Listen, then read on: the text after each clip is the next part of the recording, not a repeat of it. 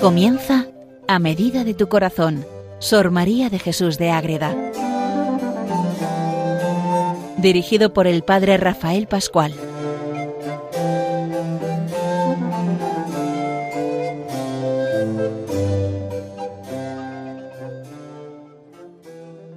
Un saludo para todos los oyentes de Radio María que siguen este programa a medida de tu corazón, un programa que está dedicado a conocer la obra, la vida, el pensamiento, todo lo que sucede en Sor María de Jesús de Ágreda, que es una monja mística concepcionista franciscana que vive en el siglo XVII en su pueblo, en Ágreda, en honor a su pueblo. Allí funda un convento, allí vive grandes experiencias del amor de Dios y está siempre dispuesta a todo lo que Dios va poniendo en su vida y deja todo por escrito sus vivencias espirituales, lo que le dice la Virgen, lo que al final Dios pone en su corazón.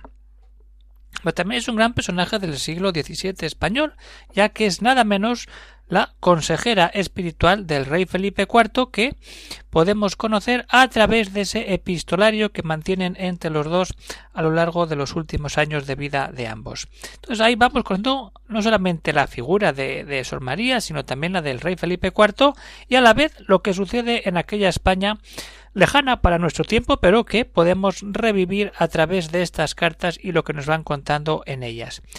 Vamos a ver en este programa una carta muy importante, que es la carta de contestación, de consuelo ante la muerte del príncipe Carlos Baltasar Carlos, que ha muerto y que el rey le pide pues oraciones y le comunica la muerte.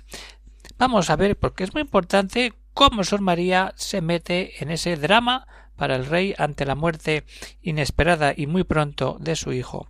Pues vamos a verlo cómo nos lo cuenta ella en la carta que escribe al rey y ver un poquito cómo el rey manifiesta su dolor y a la vez su fe en esa vida religiosa de estar siempre con las manos puestas en Dios. Les habla desde el convento de Logroño el padre Rafael Pascual, Carmelita Descalzo. Pues estamos en octubre de 1646. El rey escribe del el 7 perdón, sí. El, sí. El rey le escribe el 10 de octubre y Sor María le contesta el 12 de octubre. Está en Zaragoza el rey y entonces le comunica que ha muerto el príncipe Carlos Baltasar, pero ha muerto en ese son en esa inesperada, pero al final tenemos ahí la presencia de Dios en las letras del rey. Y lo cuenta, anoche, entre ocho y nueve, expiró rendido en cuatro días de la más violenta enfermedad que dicen los médicos han visto nunca, pero ojo, el consuelo está en que en que se ha confesado y ha recibido la comunión. Lo que me tiene con gran aliento en medio de la pena tan justa que me hallo es que habiendo estado siempre fuera de sí, quiso nuestro Señor y su Madre Santísima que ayer por la mañana estuviese por más de una hora tan quieto y sosegado que pudo confesarse y reconciliarse, a gran satisfacción de su confesor, reconociendo toda su corta vida, y recibió el, viático con todo conocimiento de lo que hacía, que todas son muestras muy probables de que le ayudó en aquel lance la intercesión de María Santísima para que acertase en lo que más le importaba. Y sigue contándole. Ahí está, el rey comunica el dolor, pero lo comunica decir, se ha confesado, ha recibido al Señor en la comunión se ha preparado en ese momento de lucidez que ha tenido, se ha podido confesar y saber que Cristo entraba para prepararle al encuentro final. La importancia de los sacramentos y de morir en gracia. Pues esto es lo que le cuenta el rey en Zaragoza a 10 de octubre de 1646. Yo, el rey. Está en Zaragoza, la carta llega enseguida y Sor María se pone a contestar rápidamente el 12 de octubre de ese mismo mes y año. Entonces ella lo que le hace es meterlo en la providencia, es decir, una muerte tan temprana que ha hecho apartarlo de posibles y de reales peligros que podía haber tenido en su vida. Hacerle caer en la cuenta que cuando uno muere, muere pero no muere, está vivo de otra manera. Y lo que hace es adelantar ese reino no humano, sino espiritual, el reino de los cielos que empezará a vivir cuando todo esté limpio para gozar de la gloria de Dios. Así es, María, así se lo plantea y así se lo dice. Señor, grande es el poder del Altísimo en hacer sus obras sin dependencia de las criaturas, para que entendamos que sola su voluntad es ley rectísima, donde no puede haber ni engaño ni error. Y decir esto ante la muerte de un hijo es duro, pero es que es, Dios. Es Dios el que actúa en nuestras vidas y el que tenemos que llevar siempre hacia adelante. Entonces, se lo dice cara a cara al rey, Señor mío, tiene que tener un consuelo, que se ha librado de los peligros de este mundo. Y anda que no había peligros en aquel gobierno de España que iba a heredar. Para consuelo de todos, gran bien fuera que su Alteza viviera. ¿Cómo no? Un chaval que tenía toda la vida por delante y heredar los reinos de España. Pero para el bien del príncipe nuestro Señor y su salvación, ojo, la salvación del alma, que es que es lo que nos importa, mejor ha sido lo que Dios ha hecho, que le ha cogido en sus tiernos años y, apartádole de los peligros del gobierno y de las pasiones de este valle de lágrimas, para llevarle a reinar con mejores condiciones y menos penalidades que los reinos de este mundo se está diciendo muy claramente al rey con mucha mano izquierda. Es decir, en este mundo hay muchos peligros. Él tenía toda la vida por delante. Pero la salvación del alma es lo más importante, y si muere joven, sin meterse en los peligros de este mundo, como otros se metían y acababan perdidos, y hoy pasa lo mismo, es decir, cuando una muerte inesperada viene, pues a veces es eso que el Señor se lo quiere llevar para evitar males mayores en la vida posterior. Es así, duro, difícil asumir la muerte de un hijo, pero ese es el consuelo que le da Sor María a el rey Felipe IV. Entenderlo así le aparta de los peligros del gobierno y de las pasiones de este valle de lágrimas está hablando muy claro. La España de aquel momento, todos sabemos la vida pues eh, íntima del rey Felipe IV, como era. Pues claro, si, si, el niño veía eso en casa, pues decía, ¿qué voy a hacer yo también de mayor? Igual que mi padre.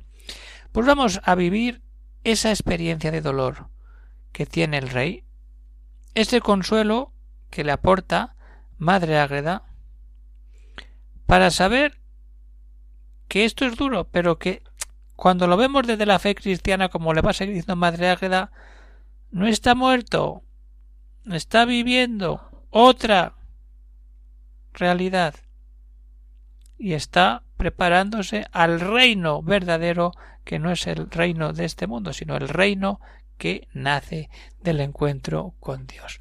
Eso es lo importante, queridos oyentes de Radio María, que nos metamos en momentos como este, conozcamos la historia de España, cómo los santos nos ayudan a poner siempre la mirada en Dios, a buscar siempre lo mejor. Todo un rey de España que acoge el consuelo de una monja de clausura que le invita a vivir todo de otra manera. Eso es lo importante, lo que tenemos que tener muy en cuenta. Y es así. Todo nos lo da Dios, pero a veces no lo entendemos. Y eso es lo que tenemos que entender. Vamos a meternos en ese entender o vivir desde lo que Dios nos da, para que podamos tener esa paz del corazón, porque si no, no la vamos a tener nunca. Y como quiere Sor María, consolar, dar paz y meter en el buen camino de la confianza de la providencia y que vea todo como un paso de Dios, aunque sea la muerte de su querido hijo Baltasar Carlos.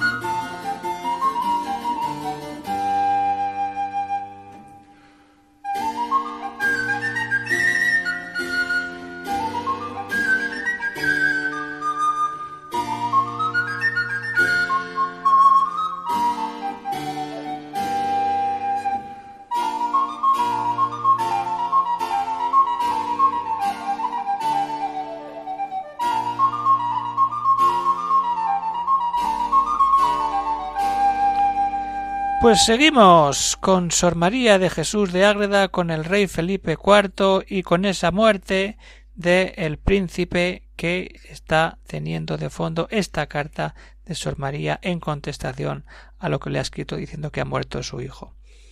Bueno, ha muerto, ha muerto alejado del peligro de este mundo, pero cuidado, está muerto, pero está en otra vida distinta. El morir es morir a este mundo para empezar a vivir a la otra vida y prepararse a la eternidad cuando se entra en la gloria del Padre. Y así declara es Madre Ágreda. No considere vuestra majestad a su hijo muerto ni ausente para siempre. Esto teníamos que tenerlo grabado todos. Cuando muere un ser querido, se nos hunde el mundo y es normal. Pero nuestra fe nos hace decir que no está muerto ni ausente para siempre. ¿Por qué? Porque tenemos esperanza en la resurrección, la que nos da todo. ¿Y qué le dice? Sino que no está ni muerto ni ausente para siempre, sino trasladado a aquella patria celestial donde no hay llanto, clamor, angustia ni dolor. Ahí ha ido a caminar, tiene que hacer ese camino, todos sabemos la purificación final. Y al final la gloria, la eternidad, no hay no está muerto ni ausente para siempre, sino que ha cambiado de patria y se encamina hacia el cielo, donde no habrá llanto, ni dolor, ni angustia, ni nada que nos impida tener la felicidad eterna, eternamente felices ante, al estar ante Dios. Y si ahora si es fuerte lo que le ha dicho, mucho más es lo que le dice a continuación. No solamente es que haya cambiado de patria, sino que es que ha hecho el camino por adelantado.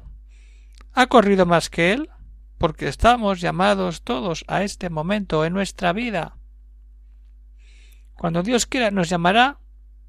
¿A dónde?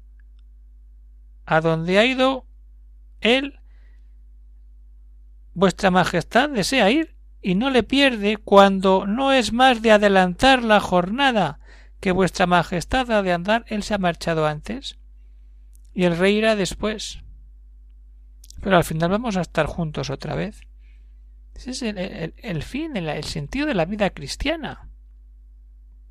Adelantar la jornada. Mayor reino y triunfo ha conseguido que el que vuestra Majestad le procuraba si ya está caminando hacia la gloria.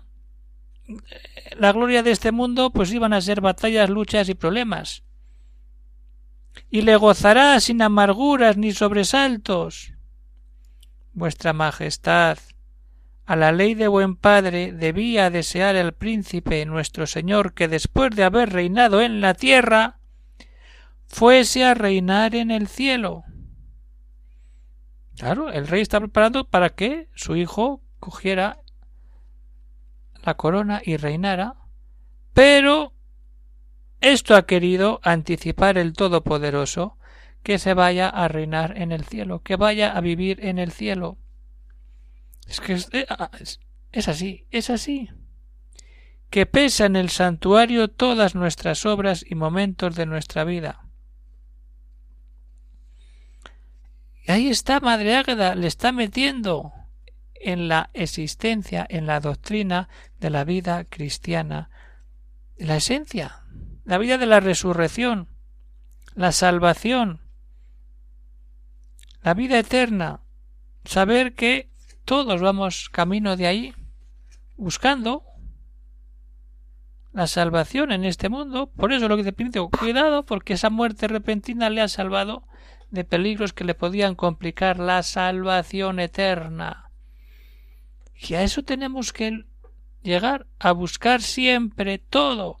Y ante esta situación dilate vuestra majestad el corazón y dispense de él con verdadera sabiduría que Dios quiere obligarse mucho de obras y virtudes.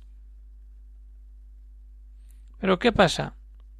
No me es posible sentir menos sus penas. Es que también hay que ser de carne y hueso como madre águeda. No somos ángeles, somos criaturas. Y nos duele. Momentos como este, todos los tenemos en nuestras familias, en nuestras amistades. Las penas de vuestra majestad, aunque me alienta el que en ellas ha de mirar piadoso el Altísimo a vuestra majestad, y obligarse mucho de su dolor para usar de misericordia con esta monarquía. Es decir, es un sufrimiento terrible, terrible para el rey. Pero dice, eso Dios lo ve y eso traerá bienes. Los traerá. Pero el dolor ahí queda. Pero cuando el dolor es ofrecido, todo es mucho más fácil y distinto. Y eso es lo que le quiere hacer ver Sor María. Entrar en toda esa existencia, donde todo tiene que quedar claro. Señor Rey, Majestad, la muerte del príncipe le ha apartado de los peligros. No está muerto, está camino de la patria celestial. Y lo que ha hecho es anticipar la vida del reino verdadero y no del reino de este mundo que se acaba. Así es, Sor María. Así tenemos que vivir, con esa esperanza, con esa alegría, con esa fe que nos da el sabernos hijos de Dios llamados a la vida eterna después de la muerte. Todo en Dios para darle gloria. Ahí está nuestra vida. Y así es, y se despide Madre Ágreda como siempre, y así tenemos la fecha de la carta, en la Concepción Descalza de Ágreda, a 12 de octubre 1646, Besa la mano de vuestra Majestad su menor sierva, Sor María de Jesús. Así acaba esta carta. Y así terminamos nosotros. Con Sor María, con el rey Felipe IV, con esta noticia tremenda, conocemos una parte más de la historia española, conocemos las grandes gestas del rey Felipe IV, pero ¿cuántas veces nos hemos pensado lo que supone la muerte de ese príncipe para la historia de España y sobre todo para el rey. Pues eso es lo que él vive y lo que manifiesta a Madre Águeda en esa carta que hemos leído al principio, una parte, y cómo Madre Águeda contesta a todo eso, y cómo el rey, dentro del dolor, está con esa paz que le da el saber que su hijo ha podido confesarse y comulgar antes de morir, en ese momento de gracia, de lucidez que ha tenido dentro de los dolores finales. Pues eso es lo que vemos en este programa de hoy, queridos oyentes de Radio María, conociendo siempre a Sor María de Jesús de Ágreda, esta gran mística que tanto nos ayuda a entrar en nuestra vida espiritual. Conocemos también al rey Felipe IV y todo lo que sucede en la España del siglo XVII. Pues terminamos ya por hoy el programa y seguimos pues abriendo cartas y viendo todo lo que va sucediendo. Son cartas, es una selección de cartas, ya lo hemos dicho, la, edición completa pues es antigua y es difícil de conseguir, pero si alguno quiere tener esta selección de cartas, pues es la edición que hace Consolación Baranda en editorial Castalia, correspondencia con Felipe IV, religión y razón de Estado. Pues puede pedir al convento de Ágreda y las monjas de Ágreda pues enseguida preparan un paquetito y lo mandan a aquel que quiera leer estas cartas de dos grandes personajes de nuestra historia de España.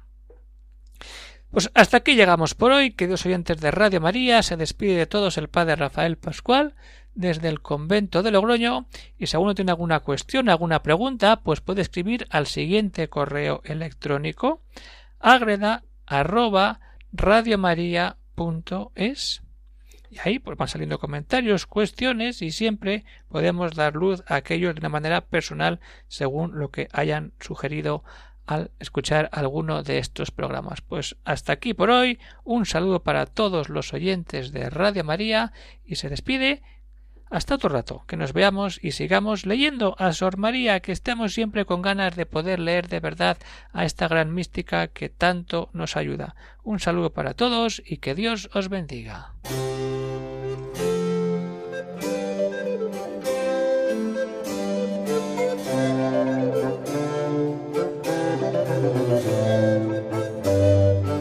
Han escuchado en Radio María, a medida de tu corazón, Sor María de Jesús de Ágreda